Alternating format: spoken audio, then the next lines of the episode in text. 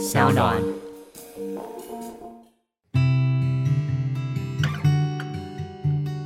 嗨，大家好，我是嘉凯，是个导演，也是一个创业家。在疫情来的当下呢，我希望可以透过 Podcast 陪伴大家一起度过这段不容易的时间。而这个疫情期间限定的节目，我把它取名为《被限制的选择》，将会在第三级警戒解除前的每周一到周五晚上进行更新。而我相信疫情一定会度过，但也希望在这段被限制的时间下，我们依旧可以拥有自己的选择。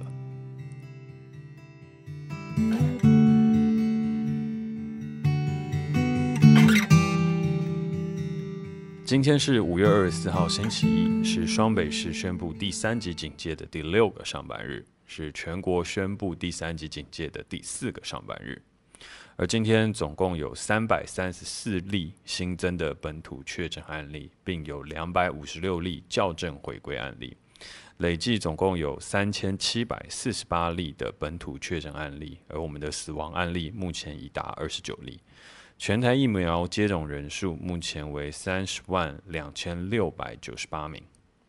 好，那先大概分享一下今天的出现的一个新名词——校正回归。那我相信，因为周末的时间点，大家已经有讨论很多了哈，所以应该都对校正回归这个名词略有了解。那基本上就是之前呃我们所确诊的一些病例，现在在经过校正以及流程的呃跑完了之后，现在会回归到每一日当中去确保当日的确诊病例其实是相对正确的。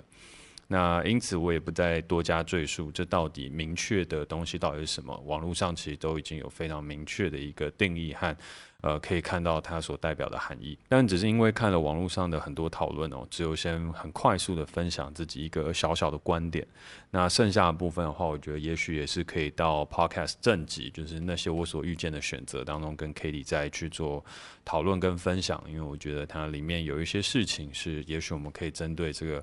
环境和状态去做讨论的，但我现在只是先简单分享一个呃初步我们也许可以看它的一个事情，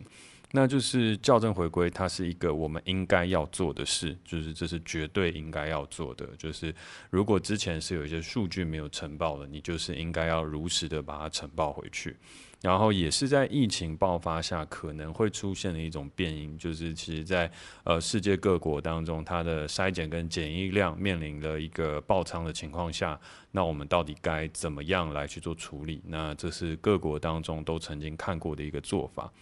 但对于已经安逸了这么久了，因已经储备好相关应变措施和手段的台湾来说，呃，我们的确会兴起一股念头，就是之前的那段时间，我们好像会有很多可以检讨的地方。毕竟我们已经在时间差下，比起各国有了将近多了可能一年至一年半的准备时间。然后我们也是一个海岛型国家，所以在各个的状态下，同时我们又是一个先进与开发国家哦。我们在各个状态下的医疗跟相关的资源，应该都是相对完备。那是不是之前有一些问题我们没有注意到，或是我们之前真的太骄傲自满了？我觉得这是一个可以被检讨的问题。然后这也是我想为什么会有很多人提出来针对呃，无论是校正回归，或是这波疫情当中的一些，无论是说不满啊，或是一些想法都好。那我觉得这的确是呃事后我们可以来检讨的部分。但现在的话，我觉得我们可以先仍旧好好待在家。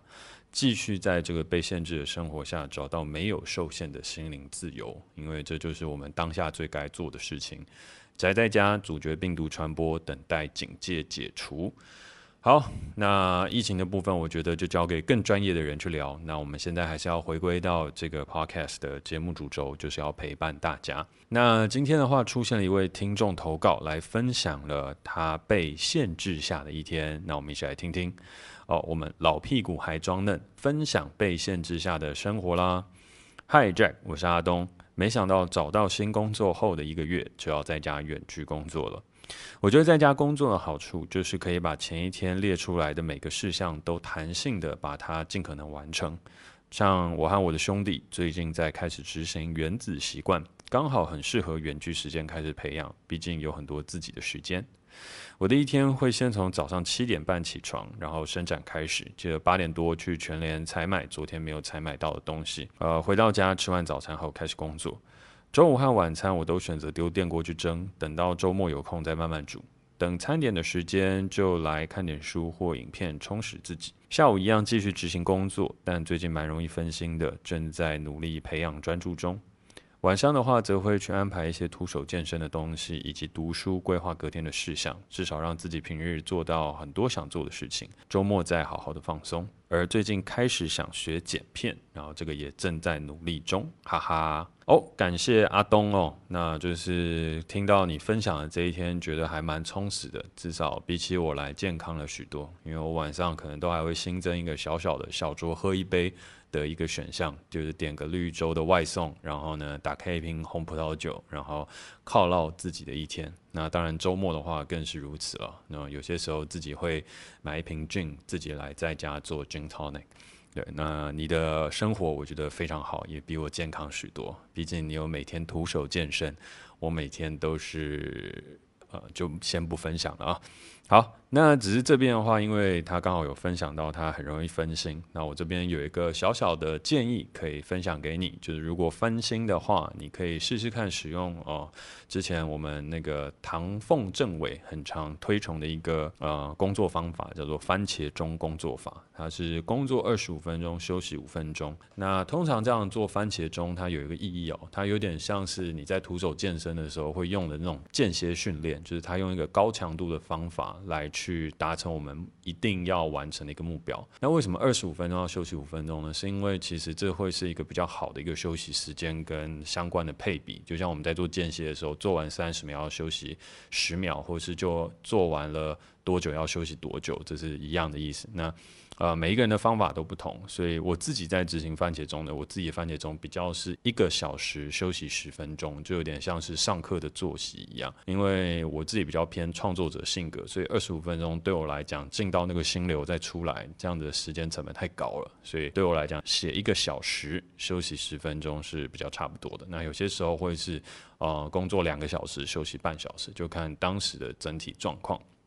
那初步进行使用的话，我是觉得二十五分钟、五分钟是一个非常好的方式。它对于专注力来讲，也都是我们可以去达到的一个状态。那番茄钟的话，我建议就是，如果二十五分钟这样一个 cycle 的话，每用大概四次，就是我们将近做到两个小时的时候，就要休息一个比较长的时间。这样对你来讲，比较不会发生那种弹性疲乏的状态。所以呢，我自己的建议的话是，如果嗯、居家工作的朋友，大家觉得呃容易分心的话，也许可以考量一下番茄钟这样子的一个工作方法。那其实用意也不复杂啦，它其实就跟我们以前小学上课的时候一样，呃，上课五十分钟，休息十分钟，只是因为长大之后，我们的定力跟我们的自觉，它需要更强的自控力，所以我们就把时间变成二十五分钟跟五分钟。那我觉得还蛮不错的。好，那接下来的话就要来进入到我们的一个哲思观点分享的时间啦，也是我个人最最最热爱的一个时间哦。那今天所要分享的一个哲思观点，我觉得它非常非常有趣，因为这个哲学家是我之前非常常提到一个哲学家，他叫做阿尔图·叔本华。那他是一个非常著名的德国哲学家，唯意志论的一个开创者。好，那他的思想对于近代的学术界和文化界都影响非常深远。那他提出了很多晦涩难懂的书籍哦，包含像是《论充足理由律的四重根》《论》。视觉与颜色作为意志和表象的世界，论大自然的意志，论意志的自由，论道德的基础。好，还有很多哦。那其实我一开始并不是呃非常喜欢这个哲学家，和喜欢他所写的书，因为啊、他的书对我来讲都太晦涩难懂，尤其是我一开始读的时候，就是读他《论充足理由律的四重根》，我跟你讲，念起来就已经够拗口了。好，反正我就在读的时候，我就觉得天哪，这个东西真的好难读，好难懂。那在直到最后的时候呢，也就是我今年年初的时候，去诚品看到了一本书，叫《人生智慧箴言》。我就想，哦，这本书真的是听起来蛮狗屁的，就是心灵鸡汤的书。但是啊、我就很好奇，最近心灵在鸡汤大家都在卖什么？然后一拿起来看，嗯，叔本华写的。然后说叔本华写心灵鸡汤，嗯，应该不对吧？应该是某一个人，就是可能是摘要他的东西，然后呢去写，然后就把它随手一翻，然后翻开来就哟，这个文字，这个作者好像蛮厉害的，写字文字都蛮严谨，也是偏一点点晦涩难懂。然后呢，我就想说，这个那个帮他汇整这个哲学家、汇整叔本华观点人到底是谁？诶，结果一翻开作者，居然是叔本华本人，我就吓到，我就想说，哎，叔本华怎么会写一个这么简单的东西？但是写的又真的不错。然后我就一直一直不断的翻翻翻翻翻，结果在成品那天就已经翻了一个半小时，差一点点已经把它翻到一半。我就说不行不行，这样的好书一定要拿回去慢慢读，所以我就拿回去，而、不是拿回去啊，我买回去就读了。那在读的过程中，我也很好奇，就是诶，为什么我之前都没有接触到这本书？然后还有为什么这本书会和他以前的书有很大的不同？那我后来才知道，他人生的故事非常非常精彩。那关于他人生故事，我觉得下次再讲。但反正一个戏剧化一幕，就是他之前写了很多的书，就是刚刚讲那种晦涩难懂的书。都不不畅销了，不能说不卖，但是就不畅销，所以没有成为畅销作家，他就不是一个很厉害的哲学家。至少在当时，很多人都这样论断哦。那直到他出了这个附录和补遗，那附录和补遗是什么呢？其实就是这个人生智慧录哦。他当时的翻译叫《人生智慧录》，他的第一卷的名称是这样子。然后是这一本书出来了之后，大家才逐渐看得懂他在想什么，然后他才因而大红。之前的呃书可能都只有卖一刷了，然后后来这个附录和补遗出了之后，大家看得懂之后，就开始二刷、三刷，甚至十刷、三十刷了。所以其实我觉得，真的是人生要走到最后，然后我们才能够去找到一些东西，是把它汇整成大道至简的一个理论。好。那前置分享大概差不多，那接下来呢，我就要引用他其中讲的一小段话，然后同时，而不是一小段话，一小段文字。然后，同时也是在之前当中很常跟大家分享的，就是关于痛苦和无聊这件事情，为什么会是人生当中的两大弊病，跟我们人生要去面对的一个问题。那也是呼应，呃，可能上周在聊马克思，在聊老庄，甚至在聊共创的时候，我们都有去谈到的一个叔本华当中他所希望可以去表达的一个思想脉络。那当然，这个思想脉络并不是他的整体思想脉络了，但我觉得它是一个我们可以从呃一个片段当中去窥探的一个伟人的思想。那我觉得从这个角度开始窥探还蛮适合的。好，那我接下来就要开始稍微分享跟朗读一下了。那老样子，因为他跟马克思哦差不多，就是他们的文字都是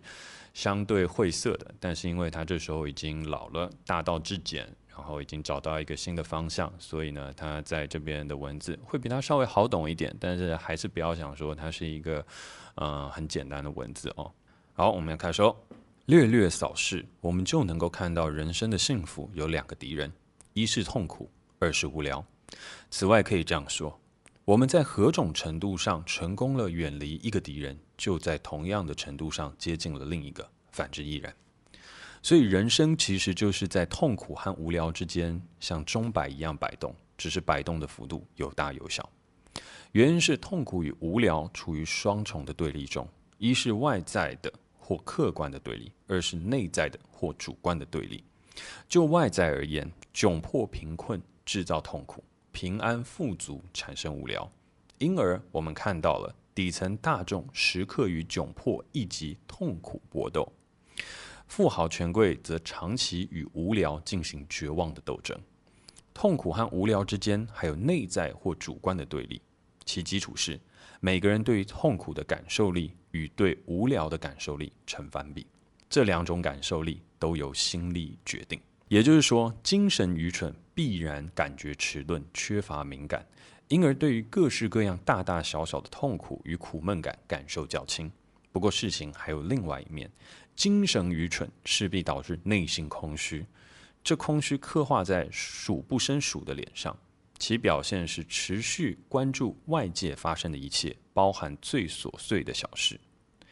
内心空虚是无聊的真正来源。为了靠某个东西让精神与情绪活跃起来，内心空虚的人渴望外来的刺激。因而他们在选择外来刺激时，从不感到厌恶。看到人们趋之若鹜的消遣，多么可悲可怜！看看他们怎样社交，听听他们怎样交谈，看看那众多在门口闲站的人，留意那些躲在窗帘后窥视的人，就可以明白这一点了。众人渴望各种社交，盼望各式消遣娱乐，追求各类奢华，就是因为内心空虚。然而，追求奢华让很多人堕入挥霍，终于陷入困苦。而要防范这个困苦，最可靠的手段就是内在富足以及精神富足。精神越丰富，越接近卓越，留给无聊的空间也就越少。具有卓越精神的人，思想不知疲倦地活跃着。既有力量，也有冲动，不断探索内心与外界五花八门的现象，宛如时刻不停、花样翻新的玩游戏。这一切都让他彻底远离无聊，只有疲惫的片刻除外。不过，另外一方面，出众的心智也会导致对于身边的环境高度敏感，会令意志更加的强烈，从而成为激情的根基。这几种要素结合在一起。使各种情感加倍强烈，令人对精神乃至于身体的痛苦感到格外敏感，甚至让人特别无法忍耐各种挫折乃至于打扰。好，那在朗读完了这一段文字了之后呢，想要跟大家先快速分享一些自己小小的感受，就是我真的觉得叔本华用字非常非常的尖锐啊。它上面写说，精神愚蠢必然感觉迟钝，缺乏敏感，因而对于各式各样大大小小的空虚与苦闷感受较轻。它这个东西看起来就是说，精神愚蠢就是笨蛋，感觉迟钝，然后他就可以过得比较爽。所以我那时候一看的时候，我就说，嗯，真的难怪当初我会一开始的时候没有办法很喜欢这个哲学家，是因为他的用字和他很多的时候他都。呃，讲的有一点点，无论是傲慢也好，或者是距离感也好，他就是在一个我们讲说那种布尔乔亚比较，嗯、呃，一个另外一种位置上去去聊的一种方向跟讨论的一种角度，所以我就觉得是说，它里面的用字和遣词，有些时候会让人感觉到很尖锐。但在整本东西看完了之后，你就会发现，没有，它其实不是刻意尖锐的要用这样子的方式，甚至是它后面还会自比于一个智力卓越超群之人，然后我就看着说，哇，怎么这么骄傲自满这样子？那我后来就会发现，其实他不是要去表达这个，而是他就真的是从这样子的角度来看这个世界。所以，当你在阅读他的东西的时候，请接受，呃，他对于这整块当中的一个自满与自觉，因为这就是一个这样的哲学家所写出来的东西。可是我觉得他里面写的其实是非常非常的真切。从他从客观的角度上面论述，就是说，就是相对贫穷的人，他比较常感受到是痛苦；而富有的人，他就一生当中都在与无聊进行一个绝望的斗争。我觉得他这边写那种绝望的斗争是非常显而易见的。就像我们现在看到很多富二代啊、正二代，我们都会觉得他人生过得很爽。但是实际上，你去看的时候，他真的就在进行一个无聊的绝望斗争，因为他生下来什么都有了。那什么都有的状况下，你又要在为了让自己做出更多的丰功伟业，或是你又要为了要去追求自己的价值，或你为了要满足自己一些什么，其实你都是在跟一个无聊的状态去斗争。但是你赢了之后，那又怎样？你输了之后，那又怎样？所以回过头来，真的，我看了周边认识的一些富二代或者是一些人，我就觉得哇。他的人生就是极其无聊，然后怎么样去打发无聊，就变成了他们的一个人生准则。那你说他们就比我们快乐吗？我就是其实没有诶，就是虽然我们人生过得比较痛苦，我们比较贫瘠、比较贫乏，但是在这一块贫瘠与贫乏当中，我们可以一步一步的解决这些痛苦，然后进而当中感受到某一部分的平静。所以我那时候看到这个客观的状态下的定义的时候，我就觉得，嗯，这个定义其实还蛮还蛮好的。然后后面再看到他的主观，对，只要你心思越敏感，你其实就越容易感受到痛苦。但你心思越努钝，然后呢，在这一块当中越呃难去从心灵上面得到富足，和你的内在力量不够充沛，那你人生就会越无聊。然后在声色犬马的生活之下，你就会被这些东西所影响。然后在被很多东西所影响的时候，其实你的人生就会变成一个接受刺激的受体，而不是一个主观提出思想的一个主体。然后当你的主体性慢慢消失的时候，你就变成一个接受外面东西的受器，渐渐的丧失生而为人的一个主体性和价值。但是接受外面的东西永远是欲求不满的，就无聊，它永远不会被满足，所以你就想要接受更多、更多再更多，然后最后完全丧失了自己，但是它就变成了一种欲望的黑洞。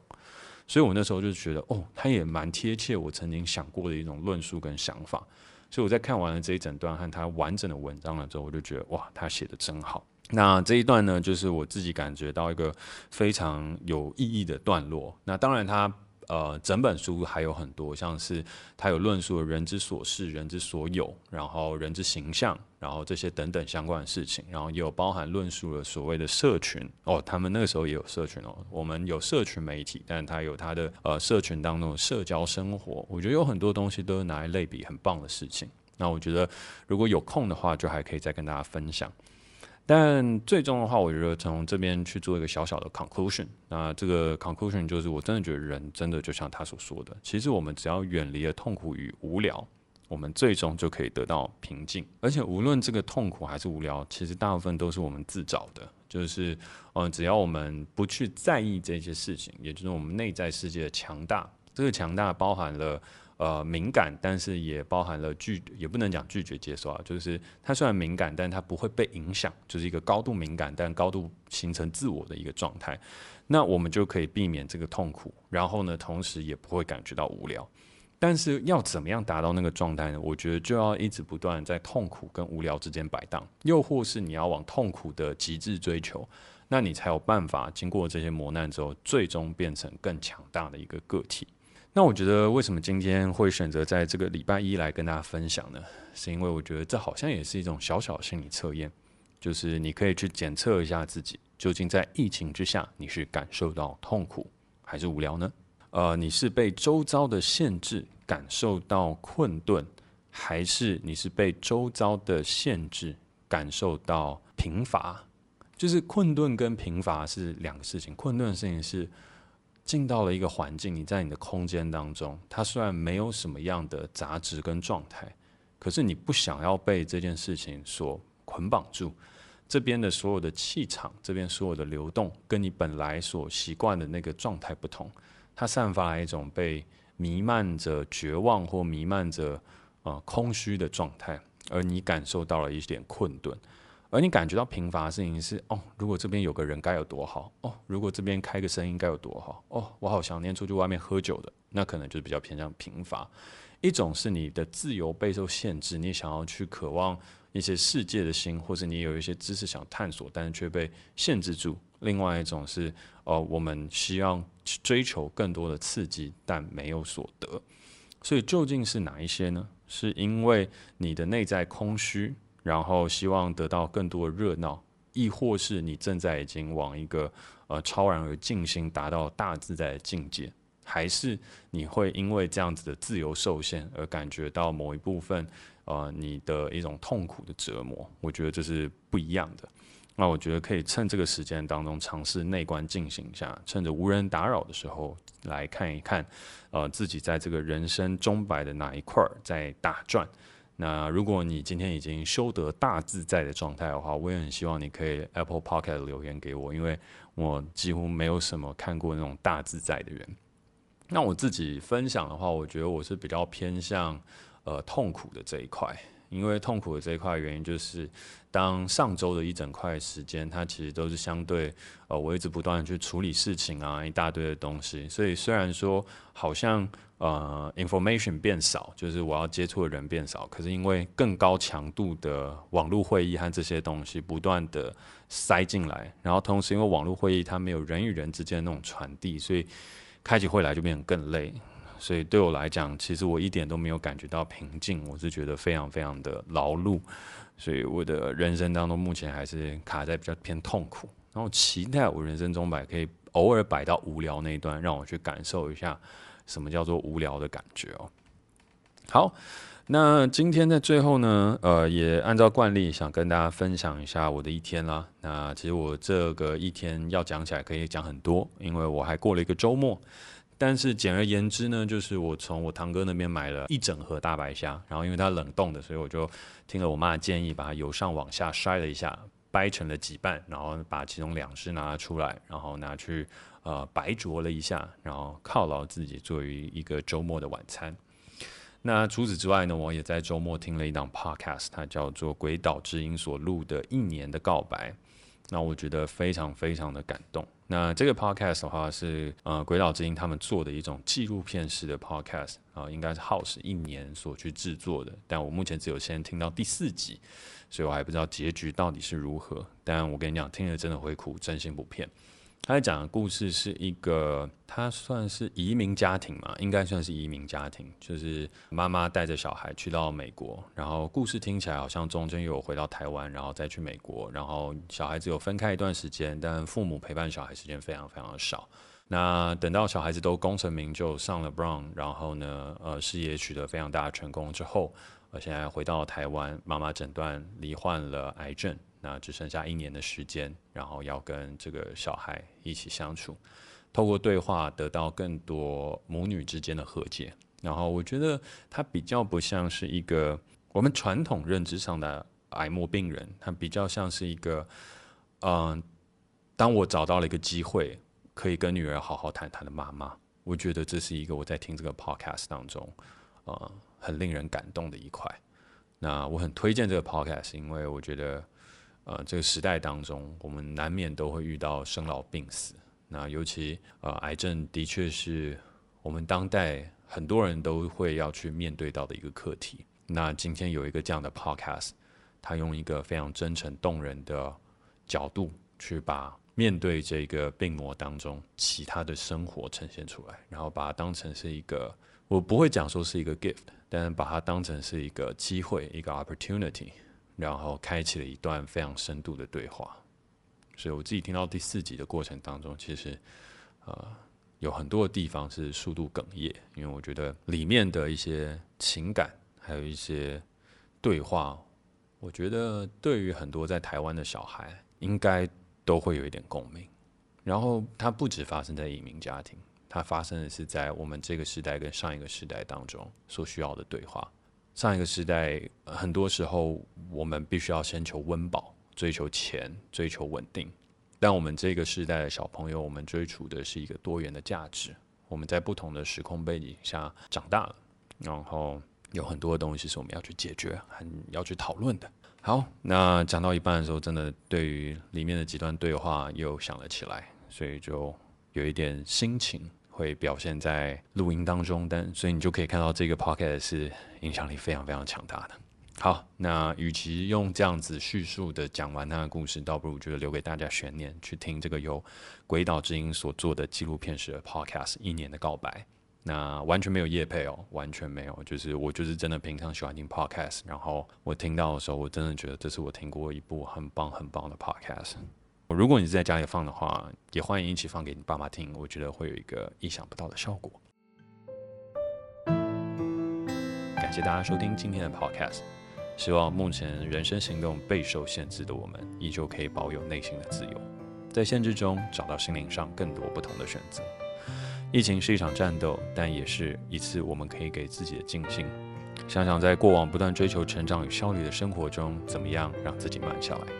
习惯这世界所带给我们的改变。我是徐佳凯，我正展开我疫情生活后的第八天。而你若愿意分享你疫情后的生活，欢迎在 Apple Podcast 上面五星留言给我，让我有机会跟更多的听众朋友分享各种在限制之下我们依然保有的选择。那我们大家